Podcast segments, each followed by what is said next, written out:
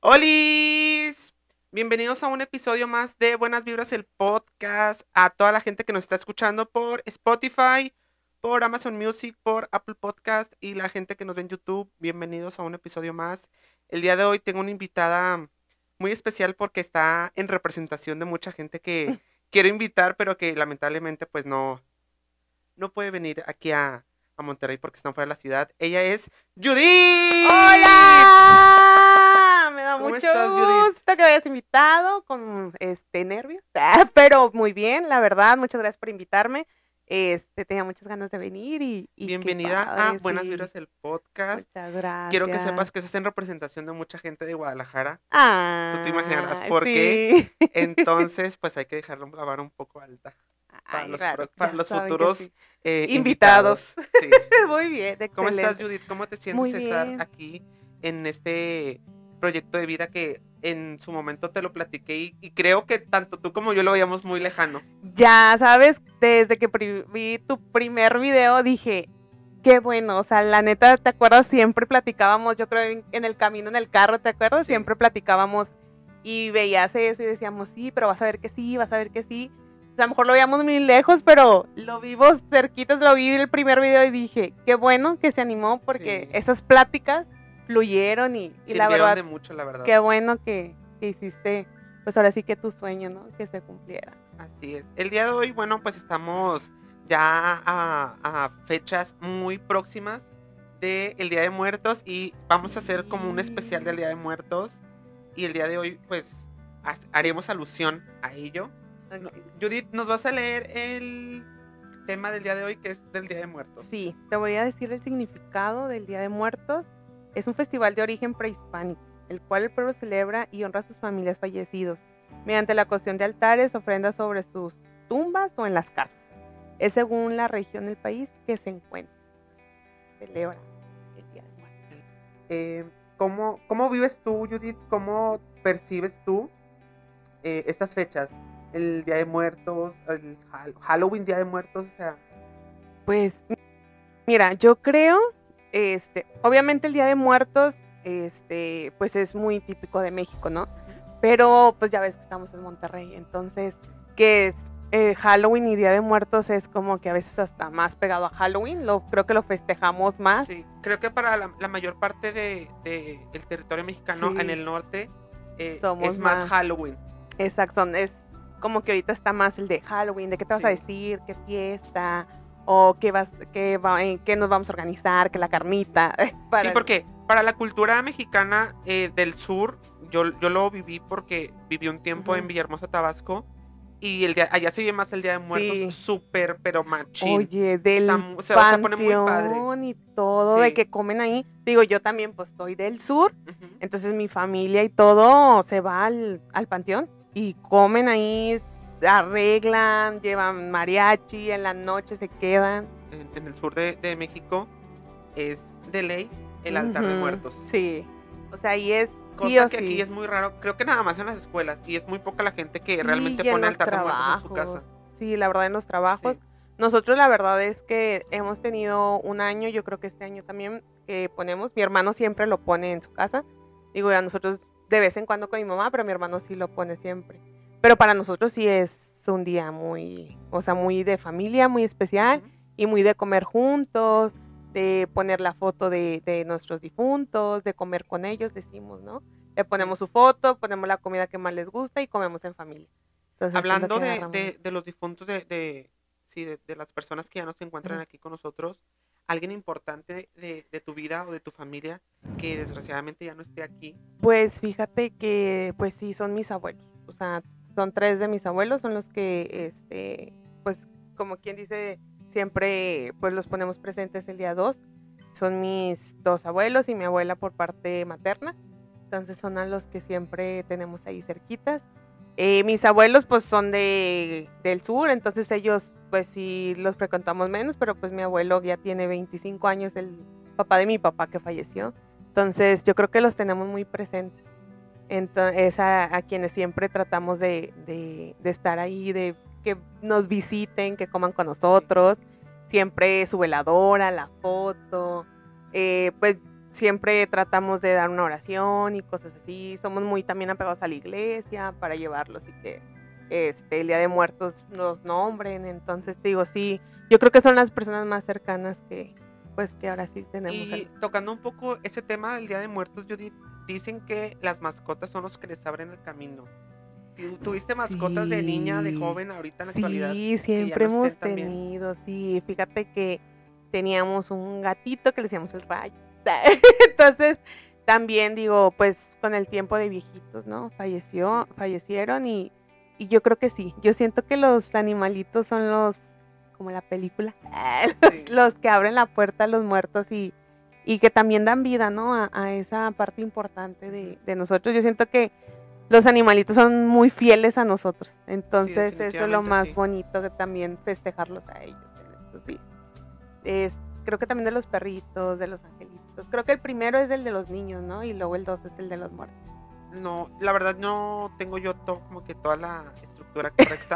pero... sí, yo recuerdo muy bien que mi mamá decía, no recuerdo si era de aquí para allá o de allá para acá, pero sí decía que eh, específicamente los perros eran los que le abrían el camino a las personas. Sí. No sé si cuando se, o sea, si cuando fallecen o para el día de muerte. No, creo, creo que para las dos cosas les abrían el camino de como que vienen por ellos, ¿no? Guían al, camino de la luz.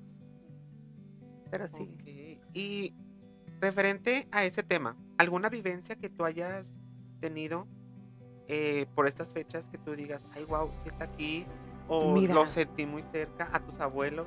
Nada más tienes a tus abuelos, amigos. Bueno, no, tengo mi compadre que falleció hace dos años, exactamente el, creo que antier o ayer, hace dos años. Este, sí, te voy a platicar de él. este, nos pasó, creo que lo más raro que me ha pasado, o cosas así, ¿no? Eh, mi compadre, que somos mi esposo y yo, este, bautizamos a sus dos niños, que son mis sobrinos, aparte, son hijos de mi prima. Este, pues somos sus, padrinos y todo. Ellos son también de, de, que es de Colima, ¿no? Son, son del sur. Y este, hace dos años, en el 2021, pues mi, mi compadre fallece por estado de salud. Sí, fue algo muy, pues muy feo, muy duro también pues, para mi prima, ¿no? Tener 30 años. ¿Y, fue en época de COVID? Eh, no, bueno, sí, como que terminando, ajá. Ah, pero él fue por ya temas que traía complicaciones de, de salud. Pero pues también, o sea, lo enrolamos, ¿no? Y pues imagínate, quedar viuda joven, yo creo que sí es muy difícil con hijos, ¿sabes? Sí, sí, es muy difícil. Ella siempre la, he visto muy guerrera. Pero bueno, el día que él fallece, este, lo tengo muy presente, es, bueno, nosotros no nos enteramos hasta como en las 8, 9 de la noche, de 9 del, día del día siguiente. Él fallece a la 1 de la mañana, si no me equivoco, no me acuerdo si era un miércoles o algo así, ¿no? Digamos que fue miércoles, ¿no? Entonces nosotros tenemos este, en el cuarto pues la Alexa, ¿no? Siempre con el despertador de, una canción de Juan Gabriel para que nos despierte. Este, a las 5 de la mañana mi esposo siempre para que se vaya a trabajar. Entonces la Alexa ya está programada, ¿no? 5 de la mañana y te levantamos, o sea, suena Alexa, ¿no? Ese día recuerdo, recordamos bastante que pues estábamos dormidos, todo pues, bien padre. Entonces a la 1 de la mañana suena Alexa al volumen 10 con la canción a todo volumen. Y yo, no, apaguen eso, porque lo para diciéndole ahí a mi esposa, ¿qué pasa? ¿Qué hora son? Pues ya son las 5, ya vemos. No, una de la mañana. Y, yo, ¿cómo la programaste una de la mañana? ¿Qué te pasa? Estamos dormidos. Y el de que no, no la programé, no le cambiaste, X, ¿no? La apagamos, no, pues ya dijimos, Alexa, apaga, ¿no? Dijimos, pero bueno, seguimos dormidos y sonó a las 5 de la mañana normalmente pues nos arreglamos, todo bien. Para esto eh, tenemos por ahí un grupo en la familia y mi mamá me manda un mensaje y me dice, oye, ¿sabes qué? Pues tu compadre ya falleció, ¿no? Para esto cuando nos levantamos teníamos llamadas perdidas, bueno, mi esposo la llamada perdida a las 12 de la noche, eh, pero pues ya estábamos dormidos, no la habíamos escuchado. Creo que por ahí nos había hablado mi comadre que estaba mal ya, o sea que ya estaba en, en esos últimos momentos. Pero pues no lo escuchamos, entonces me dice pues oye, tengo una llamada perdida, veo en el WhatsApp de que, oye, tu compadre ya falleció, y pues le marco a mi mamá, le digo, oye, ¿qué, pues, ¿qué onda? No, pues, ¿sabes qué? Tu compadre ya falleció, falleció a la una de la mañana, Y fue como, ¿qué? Y nosotros, o sea, te lo juro que nuestros pelitos, no sé por qué, de que, ¿a qué hora falleció? A la una de la mañana. Y nosotros, no manches, y yo le digo a mi esposo, oye, ¿te acuerdas? Sí, pero sonó y a lo mejor está programada, hay que dejarla así, pues para ver si suena al otro día. Pues es fecha, después de dos años, que jamás volvió a sonar a la una de la mañana. Y nada. Entonces yo creo que para eso fue como que, no sé si nos encargó obviamente a sus niños o cosas, pero jamás nos había pasado algo así. O sea, Les avisó. ajá. Sí, Entonces o sea, tú piensas que les avisó yo que... pienso, porque Sí. jamás volvió a sonar, no, pues nada raro, o sea, normal siempre. Sí, fíjate que en, en mi caso cuando Ajá. falleció mi mamá, estaba viviendo una amiga conmigo Ajá. y mi, mi hermana cuenta que ella estaba soñando feo. Justo a la hora en la que, despuesito que, a la hora en la que nos dijeron que había fallecido mi mamá, mi hermana estaba soñando feo y yo por mi parte estaba dormido, pero mi amiga se iba temprano a trabajar. Igual de que 5 de la mañana o cosas así, ya tenía que estar ella esperando el transporte. O sea, digamos que ella salía de mi casa alrededor de las cuatro y media próxima. Yo entre cuatro y media y cinco escuché clarito que me dijeron, ya me voy. Y tú pensaste que era tu amiga. Y yo pensé que era mía y me desperté y dije, ay, no. Y me volví a dormir. Exactamente 5 de la mañana me marca mi hermana y me dice, necesitamos ir al hospital porque nos hablaron que tenemos que ir urgentemente. Dije, sí, sí, que te acompaño. Y ya me fui yo para allá. Ella llegó primero que yo y fue cuando le dijeron que mi mamá había fallecido a las cuatro y media de la mañana. No. Entonces sí-. Yo siento que sí se Sí, soy muy creyente de eso, la verdad. Sí siento que la gente o tus seres queridos vienen y se despiden. Sí. También tengo ahí otra persona que siempre yo he dicho que es mi ángel de la guarda, que es mi primer jefa, Ajá. porque Sí, Sí, te- te- o sea, ¿te acuerdas que te platiqué? Claro, sí. Porque a pesar de que convivimos muy poco tiempo y que trabajamos muy poco tiempo, ya eh, falleció en un accidente automovilístico. Pero cuando ella supo que yo no tenía la primera comunión hecha, fue como que un show, me hizo una faramaya. y después fue cuando ella eh, trascendió. Yo estaba en la escuela y la verdad es que a mí nunca me ha ido bien en la escuela, nunca Ah, ya he somos sido dos. bueno para la escuela. Pero específicamente eh, la materia de inglés nunca me ha gustado, Ajá. nunca me ha gustado el inglés. Y ella sabía mucho inglés. Entonces, como que presenté sin ganas, sin saber Sí. nada. Y cuando salí yo le dije, ay Brenda, se llama Brenda López. Y como que hablando con ella, pero pues ya no estando aquí, dije, Brenda, si me quiere ayudar, se lo prometo que si me ayuda a pasar el examen de la prepa, yo hago la primera comunión. Te estoy hablando que tiene 16 años. Entonces, no sé qué estaba haciendo. eh, creo que fui a una iglesia. Saliendo a la iglesia fue cuando me marca una amiga y me dice, güey, pasaste inglés con 80. Y yo, ¿qué? No, ya tengo que ver cómo voy a hacer mi Sí, comunión. Y, y, o sea, y lo cumplí porque eso se lo platicé a mi mamá y me dijo, las promesas que se hacen sí, se cumplen". cumple. Entonces, eso te estoy diciendo que fue entre junio y julio y yo para agosto ya había hecho la primera comunión. Ay, no. Entonces, son cosas que también a mí, que digo, ay, güey, o sea, ¿cómo puede, cómo puede pasar? Y Sí. cómo, cómo es la, la, la vida que te ponen en esas situaciones, ¿verdad? Exacto, y que pues de un momento a otro dices, oye, no manches, pero si lo vi ayer o, o sabía que estaba bien, en qué momento, o, te queda en shock y tú empiezas a recordar, oye, todo lo que están dejando, ¿no? O sea, qué difícil, el dices, ching, ¿cómo le hacemos? Porque a veces ni siquiera hay palabras, ¿sabes? Eh, hace poquito también fuimos al velorio de, del papá de, de la maestra de mi niña, que ay, que la amamos y la queremos porque pues ha cuidado a mi niña desde los tres meses. Entonces se volvió parte muy importante, ya está muy cerca a Dios y todo. Entonces, pues ha- hace poquito fallece su mamá, ahora fallece su papá, y vas y dices, oye, yo soy malísima para ir a un, a un velorio, malísima. Tú siempre me has visto, yo me río por todo, yo, Sí. güey, o sea, yo digo, es que no hay palabras, o sea, no hay palabras para ir con alguien y decirle, oye, pues mi más sentido pésame, obviamente te duele, pero dices, ¿cómo- ¿qué le voy a decir si no hay palabras en estos momentos para hacerlo sentir bien, no? Entonces, es un dolor pues muy profundo. Mi mamá siempre lo decía porque cuando se acercaban fechas de, del cumpleaños o, o del de, eh, aniversario luctuoso de mi abuela, que la mamá de mi mamá falleció cuando mi hermana tenía 6 años, yo tenía meses de nacido, y mi papá siempre le decía, te entiendo. Y mi mamá le contestaba, es que no me es que entiendes. no me entiendes. y no vas a entender hasta que no estés pasando por esto.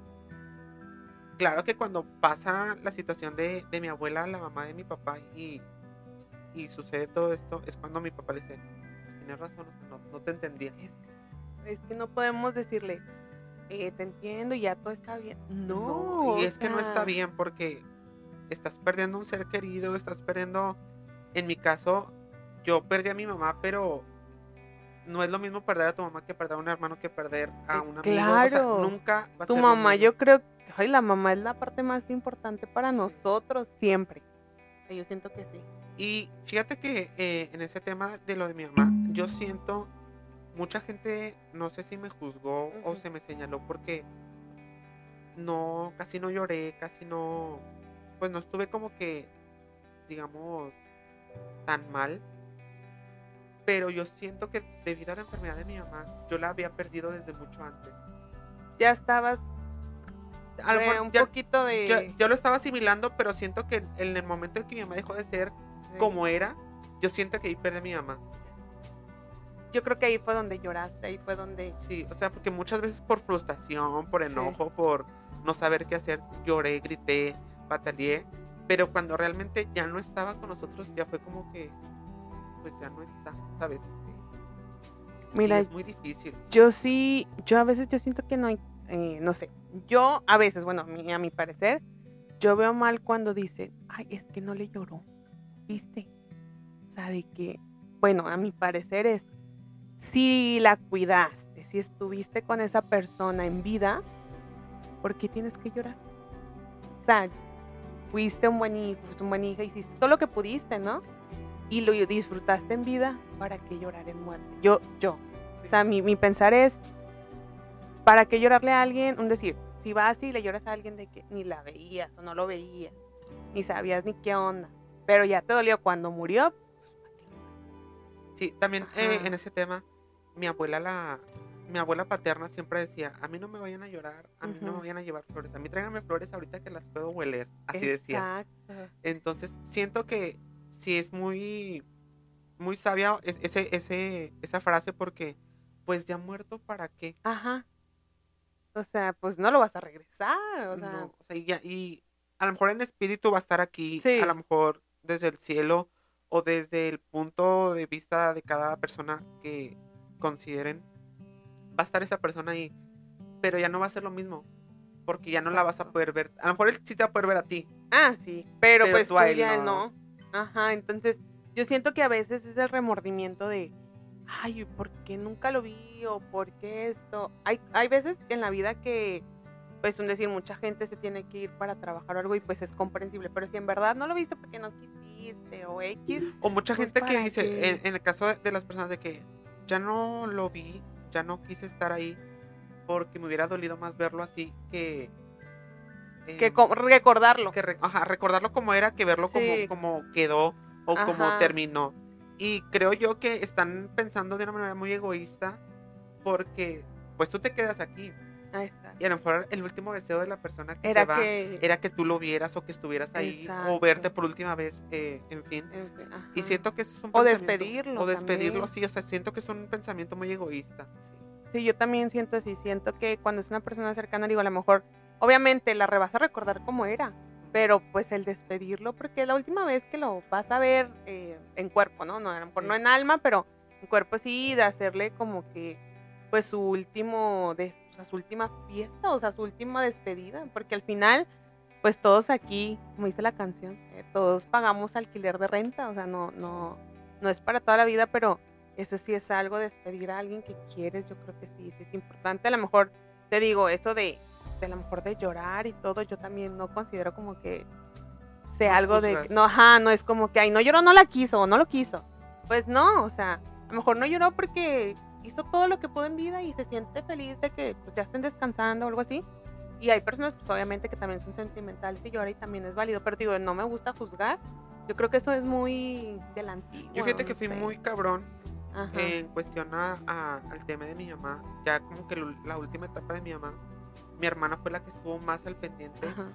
pero también puede sonar egoísta, pero no dejé de pensar las veces o el tiempo que ella también vivió conmigo, eh, que tuvo todo el tiempo de, de la enfermedad de mi mamá, ella tuvo seguro por mí. Entonces siento que de alguna manera, Sí, a lo mejor y no, pero compensa y me hace pensar que cumplí como hijo porque dentro de mis posibilidades leí lo que pude. Sí, exacto. Y yo creo que sí, yo siento que, que eso es lo, lo bonito, ¿no? Es apoyarlos a lo que puedas. Obviamente no te vas a endeudar a veces, porque pues a veces tampoco de que, ay, voy a endeudarme para eso. No, o sea, siempre apoyar, yo siento que eso, apoyar a los papás siempre te bendice de una forma impresionante. Entonces, yo creo que lo que diste en vida es lo más importante. Pues, o sea, yo siento que... Retrocediendo un poco a nuestra plática, Judith, me comentabas que en tu casa tienden mucho a hacer eh, la, la cena, la comida del Día de Muertos. ¿Qué es lo que hacen? ¿Cómo se preparan? Pues, mira, yo creo que ahí mi mamá es la que le echa más ganas, pero ahí vamos a comer. Entonces, a veces sí, no, no, ahorita ya que estamos casados, pues nos dividimos, ¿no? Tú traes el arroz, tú traes esto. Hacemos la comida que le gustaba a mis abuelos. En este caso, un poquito más a mi abuelo paterno, este, que es lo que le gustaba. Él siempre, él decía, yo me voy a morir feliz, yo me voy a morir tomando, o sea, yo no voy a dejar de tomar. Entonces, la cerveza no falta, eh, su mole o su caldo de res. Entonces hacemos las comidas que les gustaban a, los, a nuestros difuntos. Y ya los acompañamos. Me acuerdo mucho cuando estaba chiquita, ahorita no lo hemos hecho, pero cuando estaba chiquita, ponían una silla y dejaban la silla para mi abuelo. Y le ponían una camisa en la silla. Y ese plato se le servía a él, se dejaba ahí, se le servía y era su asiento. Nos estaba acompañando a comer. Entonces, mi mamá y mi papá siempre nos dijo que el día 2 de muertos, eh, Dios les da permiso, abren las puertas del cielo para acompañar a su familia a comer o a cenar, ¿no? Les dan la oportunidad ese día de bajar. Entonces decía mi mamá, pues hay que recibirlos en familia, hacerles lo que a ellos les gusta porque es el único día que les dan permiso de estar con nosotros. Entonces así lo festejamos, con la comida. A ahorita ya no ponemos la playera, pero la comida y todo sigue estando ahí, su foto con su vela y su cerveza. Yo tengo entendido, la verdad, casi no he hecho altares de muertos. Ajá. No, no, digo, no, aquí en Monterrey pues casi no, no No, se acostumbra no. eso. Y tengo entendido que el altar se hace la ofrenda a una persona o siempre es, o cómo se, cómo se hace. Sí. ¿Tú has hecho altares de muertos? Sí, se ha hecho altares. Es que depende, fíjate, hay de siete escalones, de tres escalones. Depende el, el altar que hagas. Si es a una persona y se pone la comida típica que le gustaba también a la persona, pero también se pone el pan de muerto, la caña, porque cada cosa tiene su significado, el vaso de agua, no me acuerdo, pero todo tiene su significado, pero la comida que le gustaba al, al difunto también. Y también a veces se pueden poner varias fotos. O sea, cuando es un, no sé, en trabajo o así, llevan la foto, pero les piden siempre una comida de la persona que le gustaba. Pero hay cosas que sí, o sea, como las flores, se supone que las flores de cempasúchil es el camino, ¿no? Que les abre el camino para que ellos lleguen al altar o lleguen a donde los están, como quien dice, hablando, ¿no? Y la caña, sé que todos, ahorita no me acuerdo, pero todo tiene significado, el vaso de agua, la caña, la vela, o sea, el espejo, hay muchas cosas que tienen su significado y que se tienen que poner. Mi hermana hizo un altar de muertos hace creo que dos años. Que se lo hizo una ofrenda a mi mamá Ajá. y a mi tía. Y, y, o sea, fue chiquito, pero sí me, me dijo así varias cosas de esas. Y la sal también. Sí, la sal. Ajá, la sal y la cal para la cruz. Es que la cal, mira, yo sé que la cal la utilizan en el sur cuando hacen el, el novenario, no sé, así, hacen la cruz. Entonces, cada rezo la van haciendo más chiquita, más chiquita. Hasta los nueve se termina y ya la recogen. Es donde están, eh, se supone que el novenario es para que ellos encuentren la luz también. Entonces las empiezan a recoger y cuando termina, ya llegaron, hicieron que su difunto llegara al cielo. Entonces creo que la cal en el altar, creo que es igual, pero algo así. No, sí, yo la verdad no soy de desconozco, desconozco mucho ese tema y si hay gente que nos ve también aquí, Sí. pónganos en los comentarios Pónganos qué onda, qué que cosas sí, qué significa cada cosa o cómo lo viven en, en, en donde ¿Dónde ustedes está? lo est- estén. sí, porque cada quien es diferente. O sea, Sí. te digo, el sur, te digo, cuando aquí ves a alguien en el panteón de la noche comiendo, yo creo que lo sacan y... No, a mí me daría miedo, la verdad. Sí, o sea, es- Y dicen que hay que tenerle más miedo a los vivos que a los, Que a los muertos, pero la muertos. verdad es que si hay cosas que yo digo, eso sí, definitivamente yo no podría con ello. No, y comen ahí, o sea, yo la verdad tampoco. am- Y vas al sur y en la noche está abierto y todos comiendo con fiesta. Entonces te digo, sí está está súper raro y ya es súper típico, o sea, ya lo ven normal. Aquí yo creo que dirían, ay, mira ese loco que está ahí en la noche comiendo. No, creo que no. Nadie está en la noche. Yo he escuchado en alguna ocasión, no recuerdo quién fue la persona que me lo dijo, uno de mis ex jefes, que cuando falleció una persona, eh, creo que seis meses después, durante seis meses, te pasan cosas buenas o cosas malas. ¿Tú consideras que eso es verdad? Yo digo que sí. Mira, qué bueno que tocaste el tema, no me acordaba. Pero mi abuela siempre ha dicho que cuando alguien fallece, eh, es los cambios que creo que también, o sea, el muerto está entre que entre la vida, y, o sea, entre el tema de vivos y el tema de muerte. Eso pasa cuando te dejan algo pendiente. Entonces, que es cuando los tienes que guiar con el nominario y todo, que cuando dejan algo pendiente o así, que no se quieren ir, están entre el, limbo, ¿no? Algo así, entre ir al cielo y quedar en, el día de vivos, y que es cuando te pasan cosas. Todo un año de luto, se hace un año de luto, no tienes que cambiar absolutamente O sea, ni moverle sus cosas, ni nada. Es lo que mi abuela ha dicho, es lo que, que mi mamá también me dice. cuando fallece alguien no tienes que tocarle sus cosas durante un año. Ya después del año puedes regalar, pues, que porque ese es como que el luto que le das y para que también te vaya bien y no te o sea, no te, con malas vibras y no sé qué. Eso, Fíjate, eso yo no lo sabía. A mí me, un jefe me dijo eso de que seis meses después pasan cosas buenas o pasan cosas malas. Y pues cuando falleció mi mamá, pues a mí se me empezaron así como que esa rachita, ¿te acuerdas que te platiqué que pues me asaltaron, que me corrieron, o sea que me hicieron firmar la renuncia en un trabajo, que me enfermé. Y que todo te cayó. Fueron después de los seis meses que falleció mi mamá. Y al decir que fueron los seis meses, fue cuando yo entré a trabajar, de, trabajamos juntos. Y que empezó a irte tú, sí, sí me acuerdo. Y que em, me empezó a irme súper bien, entre comillas, porque fue cuando firmé y luego me incapacité. Ajá. Pero ya los dos meses regresé. Eh, pero sí, o sea, fue cuando yo dije, ay, güey, a lo mejor sí es verdad. Nunca he tocado ese tema con mi hermana. No sé si ella le fue bien o mal, bien o, mal o, o qué piensa de eso. Pero en lo que a mí respecta, desde mis perspectivas, sí como que dije, ay, qué cabrón está eso, porque... Te llega todo de golpe. Te llega todo de golpe, sí. Yo sí creo, yo sí creo que, que pasen esas cosas. O sea, te digo, yo también creo mucho en esas cosas. No te estoy diciendo como que, ay, que paranormal, paranormal, pero sí creo en que a veces la vida de más allá se enlaza un poco o te caen varias cosas y dices, no manches, si apenas estoy superando esto, ahora tengo que superar lo demás. Yo sí creo que pasa. Yo. Y sí me han dicho. Y siento que ser, o sea, al menos para mí sí fue muy fuerte porque pues viví cosas que dices tú, ay, o sea, estar también como que al filo de la muerte, tú también así como que... Porque mi hermana decía, o sea, cuando me pasó todo esto y estuve en el hospital y llegó mi, mi hermana estaba de vacaciones, que era lo peor del caso, que, yo estaba solo y ella llegó directo al hospital y me dijo, yo pensé que te ibas a morir. Porque yo estaba, pero mal. Mal. Entonces, es así como que dices tú, sí está cabrón porque ¿cómo puede ser que pasen cosas todavía después de que estás sufriendo? Sí, yo sí siento que sí, o sea, y a veces, siempre, a veces dices, porque, y a veces, bueno, lo que yo a mí me ha pasado también es que dices, ¿cómo le han pasado cosas a gente que es más buena? O sea, yo a veces digo, oye, esa persona es súper buena, ¿qué le está pasando esa racha? Y tú dices, no manches, ya ni yo que no soy la mejor y y por qué le está yendo así. A eso yo también a veces lo que pienso de que una cosa a la otra. Fíjate que a mí lo que me pasa también mucho es que yo culpo mucho a la iglesia. De que mi mamá era muy católica y así. Y que digo, por no ir a la iglesia me está pasando esto. A veces sí lo pienso. pero, o sea, tú ahorita acabas de llegar a mi casa. ¿Dónde viste una iglesia? Pues no. No, hay. No, hay tienes razón, o sea, nada más en el centro de aquí. Ajá. Es la única. Aquí no hay iglesias, ni hay capillitas, ni nada. La iglesia más cerca es como dices tú, la de. La catedral, sí, o sea, la catedral de aquí. La del centro de García y la de Valle Lingo.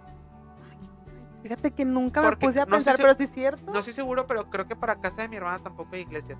No, también, digo, yo aquí también en tierra no hay nada nunca me había puesto a pensar eso. Pues oye, de donde yo estoy ahí, ahí en cualquier esquina o cualquier municipio. creo que es como que la, en la actualidad, porque son fraccionamientos nuevos, sí. y en las colonias de antes, yo recuerdo que donde Sí. yo vivía antes de Guadalupe, ahí sí había, estaba el kinder, la primaria y la iglesia. Ajá, ya está en el mismo municipio hasta dos o tres, en colonias, digo, donde yo vivo así es.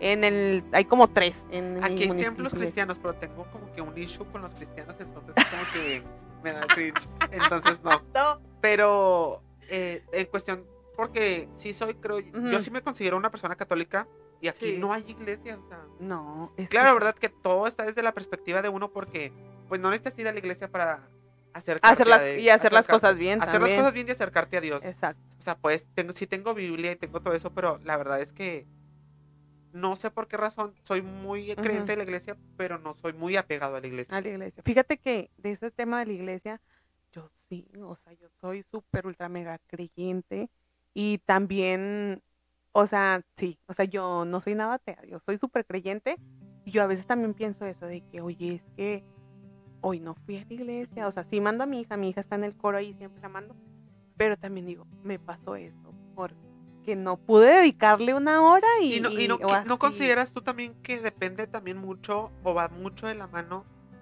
A lo mejor estoy en un error, pero del acercamiento a los padrinos de bautizo. Yo siempre he pensado que los padrinos de bautizo están para acercar a la iglesia a su ahijado. Ay, ni me digas porque yo soy bien mala madrina. Yo así lo pienso. La verdad, Sí, no o sea, voy a sí. quemar gente, pero mis padrinos de bautizo Ajá. son personas que sí están al pendiente, pero Ajá. son muy desapegados de mí. Ah, Mira, yo creo que sí es una parte muy importante. Fíjate, yo mis padrinos de bautizo no están aquí, son de Colima, pero siempre han estado en, o sea, yo la veo y siempre le he dicho a, a mi madrina y yo la veo como mi segunda mamá. O sea, fíjate, están lejos, pero siempre en los momentos importantes, en los momentos difíciles, neta, que han estado ahí. O sea, créeme que dice sí tiene mucho que ver. Y es que mi mamá sí, sí, lo decía. Mi mamá era una persona muy inteligente Ajá. y ella siempre lo dijo. A falta de padre, padrinos. Sí. Ah, sí. O sea, fíjate, Y sí si es bien vas a tomar la responsabilidad de ser padrino, creo que es porque cono- tienes el conocimiento y porque sabes la responsabilidad que conlleva. Exacto. Que llevas con tus ahijados. Yo siempre he dicho que, que los escoges o los vas a escoger porque los aprecias. Y si aceptan, es porque van a querer a tus hijos y los quieren y van a estar con ellos en las buenas y en las malas. Eso para mí es lo más importante. Créeme que es un tema uy, bien así. Yo tengo poco que no me importa, me van a ver. que mis compadres se acaban de separar, ¿sabes? De la niña más chiquita. Y es algo que hemos entrado en conflicto. O sea, en conflicto Sí, familiar en conflicto familiar de que unos piensan de que no, pues ya se separaron, ya, o sea, aléjalo, ¿no?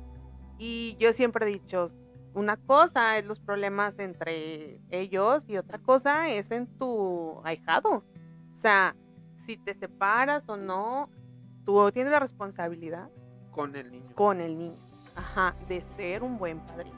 Y sin importar lo que pase, lo que no pase o lo que sea, yo siento que eso sí es bien importante porque les estás pidiendo a cada uno que se haga responsable o, o si tú dices sí, sí acepto, es porque lo estás ac- aceptando y bueno, nomás mientras estoy casado, no manches, o sea, No, pues no. ajá, es con, con el niño. Yo sí pienso que es algo como tú Porque dices, también, o sea, no puedes decir nada más mientras estoy casado. Porque me ha tocado de que tienes padrinos, pero ni siquiera están casados. O sea, de que es mi hermana y mi hermano. Ándale. O sea, entonces ahí, como entra ¿Cómo el, es o sea, ¿sí me explico? Sí, yo sí, yo pienso lo mismo que tú. Ser padrino sí es estar en, en los momentos. Digo, yo no me considero muy buena madrina, tampoco. Pero, es Pero- que no es- siento yo que no es necesario el, el, el ver físicamente. Pero estar al Pero estar pendiente, la llamada, el mensaje. Su cumpleaños, Ajá, Navidad, porque son detalles que los niños ven y que sepan que, que le estás ahí. O sea, Sí. que cualquier cosa, oye, no la tengo aquí, pero puedo marcarla. Y ya de grande, créeme que más que el verme, que el preguntarme cómo estás, el, el- los regalos, el Sí. cumpleaños, la Navidad, es el apoyo moral. Sí. En este caso, Pues, y tú- hablo desde mi punto de vista, que ya no tengo a mi mamá, que mi papá no está aquí en Monterrey. O sea, nada más tengo a mi hermana y mi hermana me tiene a mí. Y, o sea, Es ahí donde entra. la verdad, exacto. es algo que, que está mal que lo diga, pero siempre le he dicho. Está más al pendiente mi madrina de secundaria que mis padrinos de bautismo. Y no debería ser así, ¿sabes? Y no debería ser así. Exactamente. Yo siento que, que estamos tocando también el tema de los días de muertos. Te digo, mi compadre se fue. Entonces, mis niños también, o sea, pues tenemos que estar más ahí. Yo he hablado con mi esposo y le he dicho, oye, no, nos pasamos, ¿no? Hay veces que no, que no sé, como este diciembre no vamos a ir, pues hay que hacer algo, hay que traerlos para acá o algo, porque ya no tienen una figura, o Sí. sea, tienen a su abuelo, y tienen- pero nosotros, o sea, ya tú entras también como una parte Sí, de paternidad, o sea, de, porque eres un Del segundo apoyo, padre, del sí. apoyo, exacto. sí, claro. Entonces yo sí- siento que eso sí es muy importante. Y como tú dices, el apoyo moral, el estar ahí, y si lo aceptas es porque toda tu vida vas a estar ahí. Y yo siempre he dicho, o sea, mi hermano yo lo amo y tiene, va mucho a la iglesia y todo, entonces yo también le digo, es que es bonito que también lo vean, de que mi hermano llega y, ay, Vane, ¿cómo estás? Y, y a veces, créeme que yo me apoyo a veces mucho en mi hermano porque a veces lo que yo no puedo hacer, mi hermano lo hace con ella, o sea, a ver, mija, ¿qué pasó? Que siéntate, ¿cómo te sientes? O sea, esa parte de como papás a veces tampoco lo puedes hacer porque dices, ay, no, es mi mamá. Sí. Entonces llega el La padrino, te confianza sienta, no es la misma. ajá, y toma la, la responsabilidad como un papá también y dice, a ver, ¿qué está pasando? Entonces eso es bien padre porque sientes un apoyo. de- Sí. Entonces yo siento que los padrinos Así que padrinos, los que estén escuchando, vayan y visiten a sus Pero ahijados. ya nos desviamos un poco del tema. Ok, re- eh, retrocediendo y retomando el tema del Día de Muertos. ¿Qué otra actividad haces tú hacer en tu casa? Ya eh, hablo de tu núcleo familiar de como madre eh, de casa, como madre de dos hijas, como esposa, dejando a un lado a tu mamá, Mi tu mamá. familia, tus hermanos. Tú como, como eh, pilar de tu casa, digámoslo Ajá. así, ¿qué es lo que haces tú para enseñarles o inculcarles a tus hijos, a tus hijas el Día de Muertos? El Día de Muertos. Fíjate que ya acá hablando entre temas de, de nosotros, yo no, no he hecho altar en mi casa. No, o sea, no he hecho altar. Yo creo que me voy con mi mamá y lo hago ahí porque es donde lo he hecho. Pero sí, el tema de, de Día de Muertos o de fallecimiento así, con mis hijas es muy, todavía las, me da cosa platicarles como que Sí. sí les digo, ya no está aquí y está en el cielo, ¿no? Pero evito llevarlas a, a temas así. Sí. En el panteón sí, sí, sí la hemos llevado.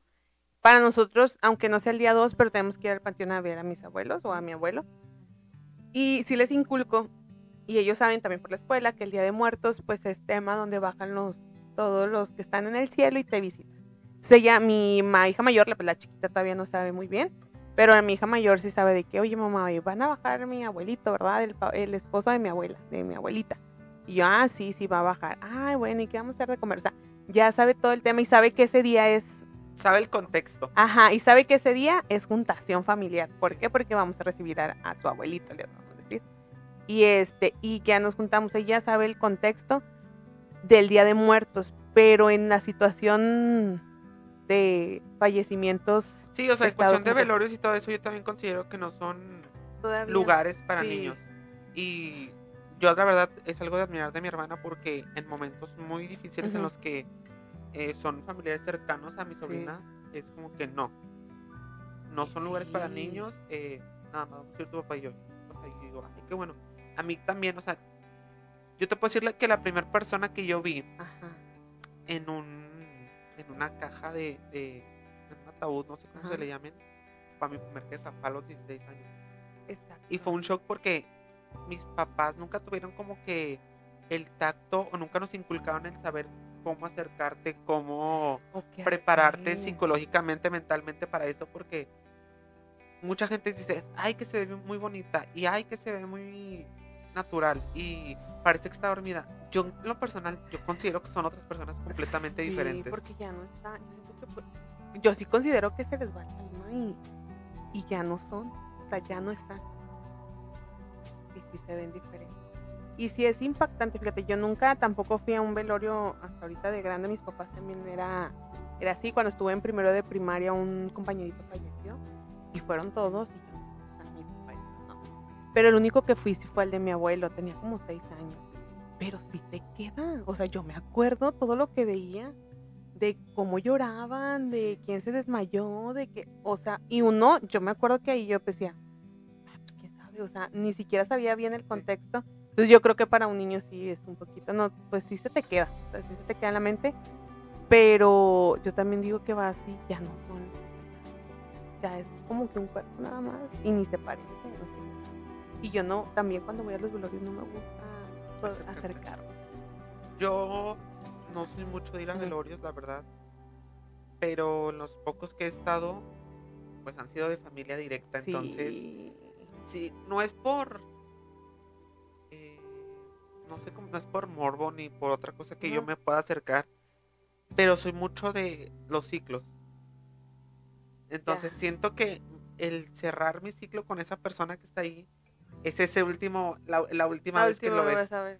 Sí. Entonces siento que sí es como que si no lo veo es como que voy a dejar algo incompleto. Sí, no lo cerras. Ajá. Yo por, esa es mi razón por la cual yo me acerco. Para despedirme y para Sí. cerrar ya como que el círculo completo, Bueno, al menos conmigo. Sí, o como dices, cuando son personas cercanas, pues sí, obviamente sí. A lo mejor yo acá que son más de terceros, así trato de. Porque no sé. yo me cuando da son más de terceros, eh, no, la verdad no, No. Trato de evitar el presentarme. Doy como que el pésame, doy las condolencias Pero, pero hasta ahí. trata. Sí, y, es que es y trato de, no ir.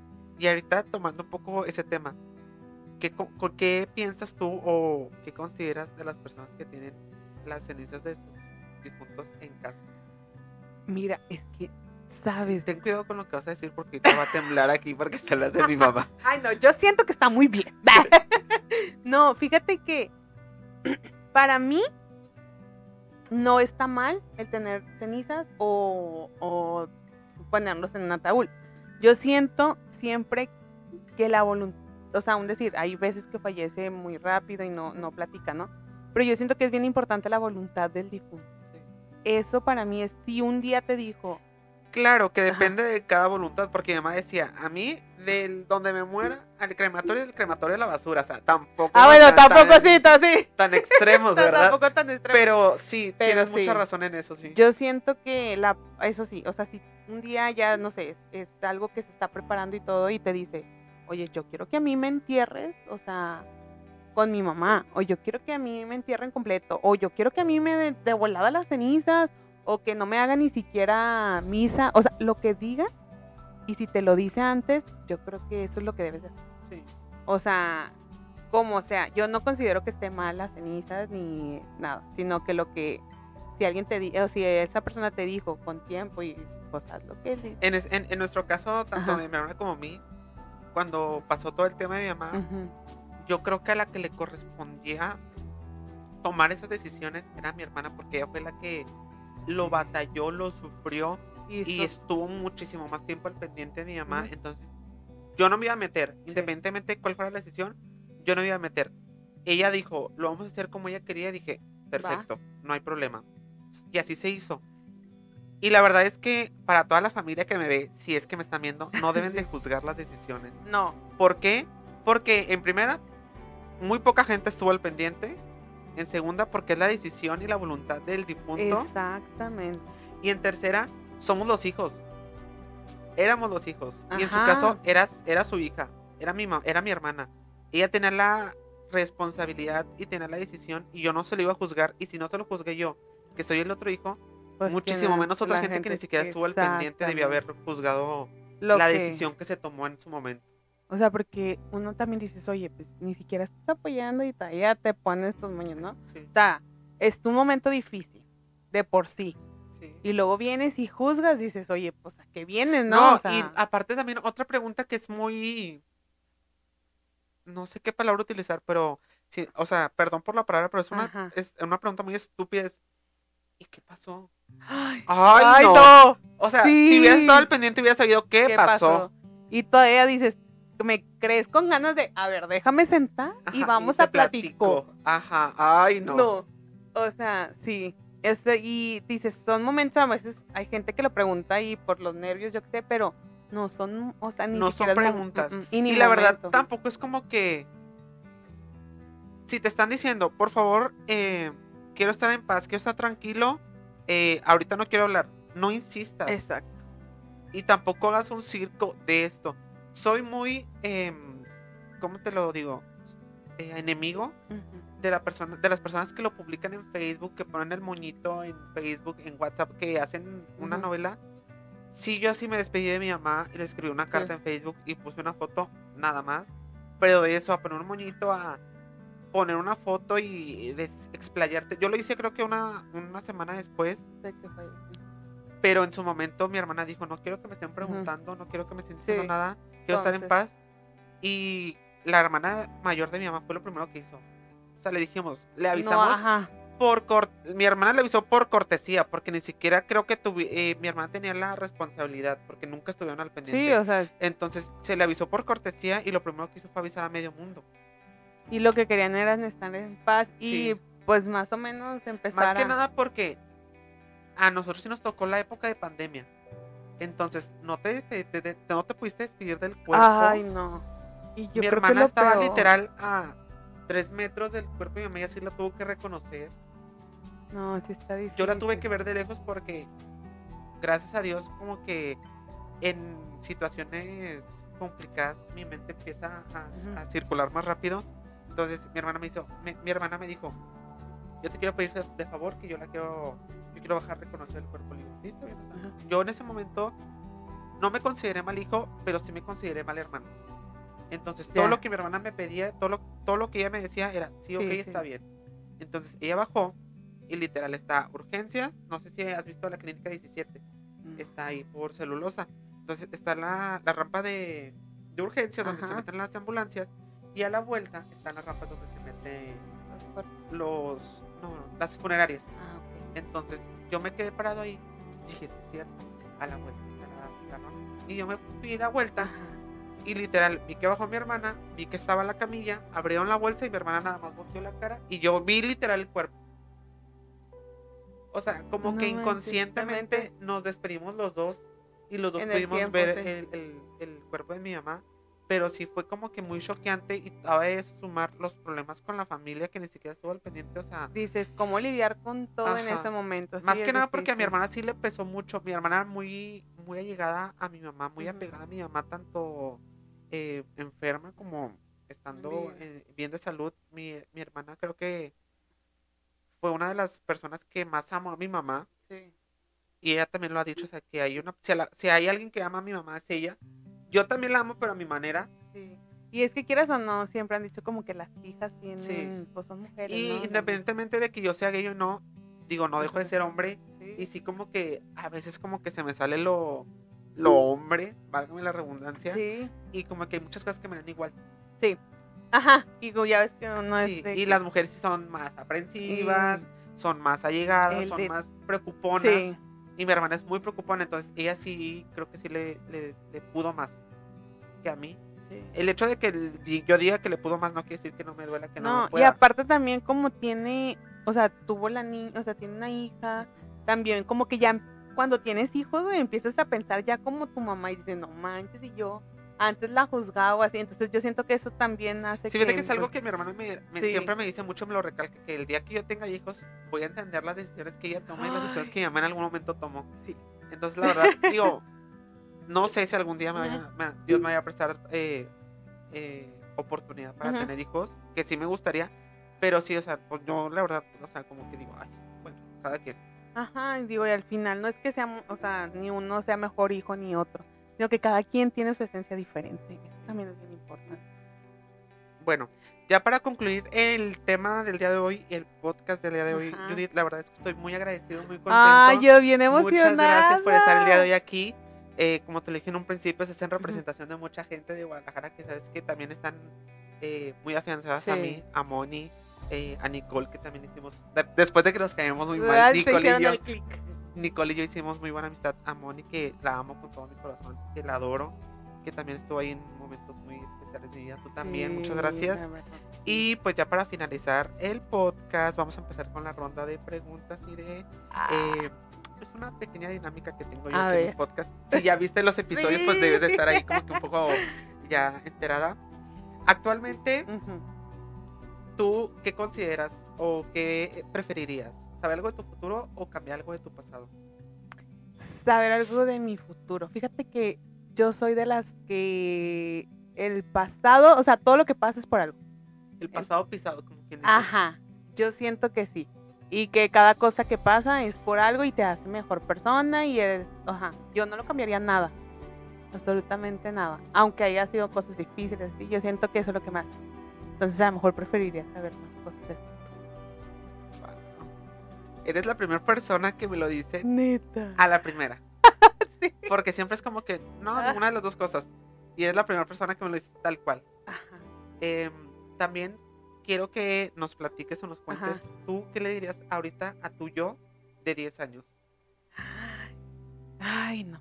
¿Qué le puedo decir? No, pues fíjate que si yo pudiera verme, este, pues le diría que, o sea, no le podría decir muchas cosas porque al final tienes como que que vivirlo, pero sí le diría que vas a hacer lo que un día pensaste, o sea, vas a lograr las cosas que un día en tu mente pudiste pensar, ¿no? Entonces, yo le diría que, que va a tener que pasar por muchas cosas difíciles y buenas para llegar al momento preciso que, que dices valió la pena cada cosa.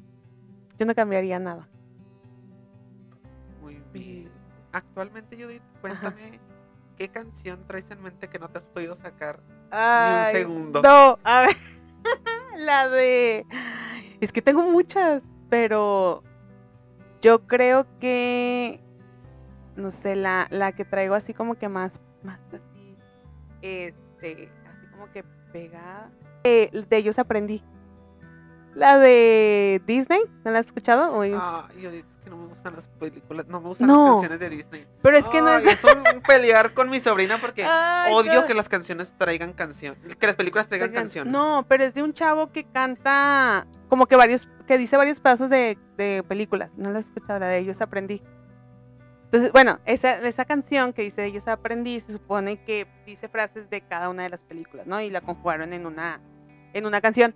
Pero para mí es como que, o sea, yo la relaciono con toda mi familia, o sea, de que ellos he aprendido cada cosa y que te hace lo que eres ahora. Entonces, para mí es más como que en núcleo familiar.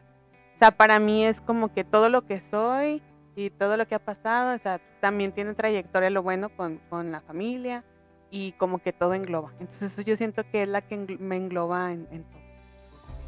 Muy Mm. bien.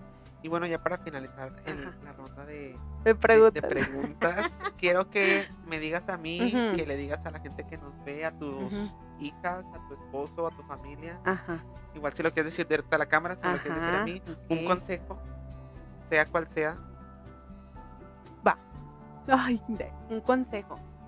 Yo creo que ahora como mamá ya pienso como viejita. Ah, no es cierto, ya pienso como señora grande. Ya después de los 30, ahora sí ya te dan los achaques.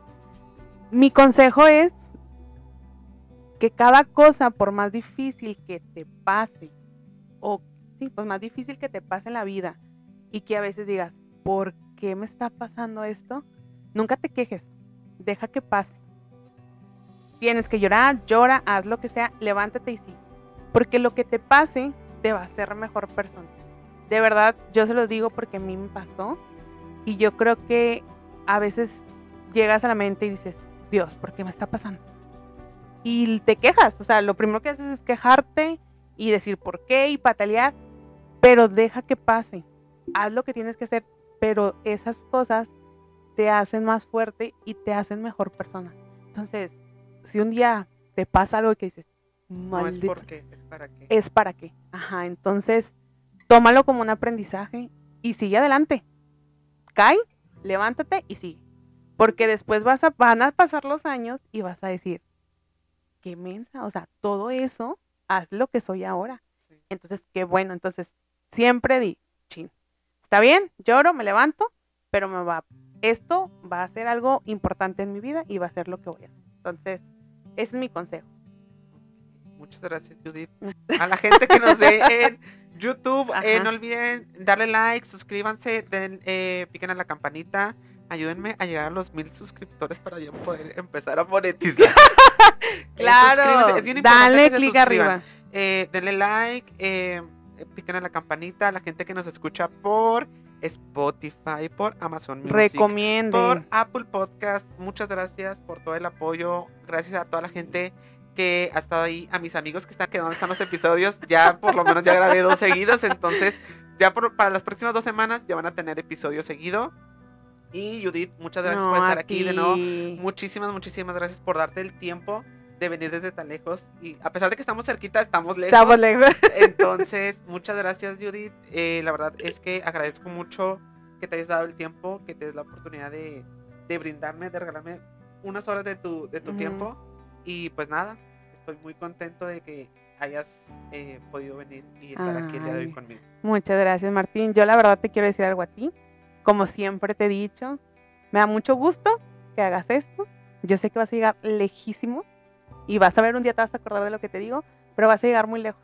Siempre haz lo que quieras con tus sueños sin importar lo que la gente diga o no. Tú haz lo que quieres y vas a ver que vas a llegar muy lejos. Y me da mucho gusto que me hayas invitado. Muchas gracias, Muchas gracias. y este fue un episodio más de Buenas noches el podcast. Nos vemos el próximo viernes. Y bye.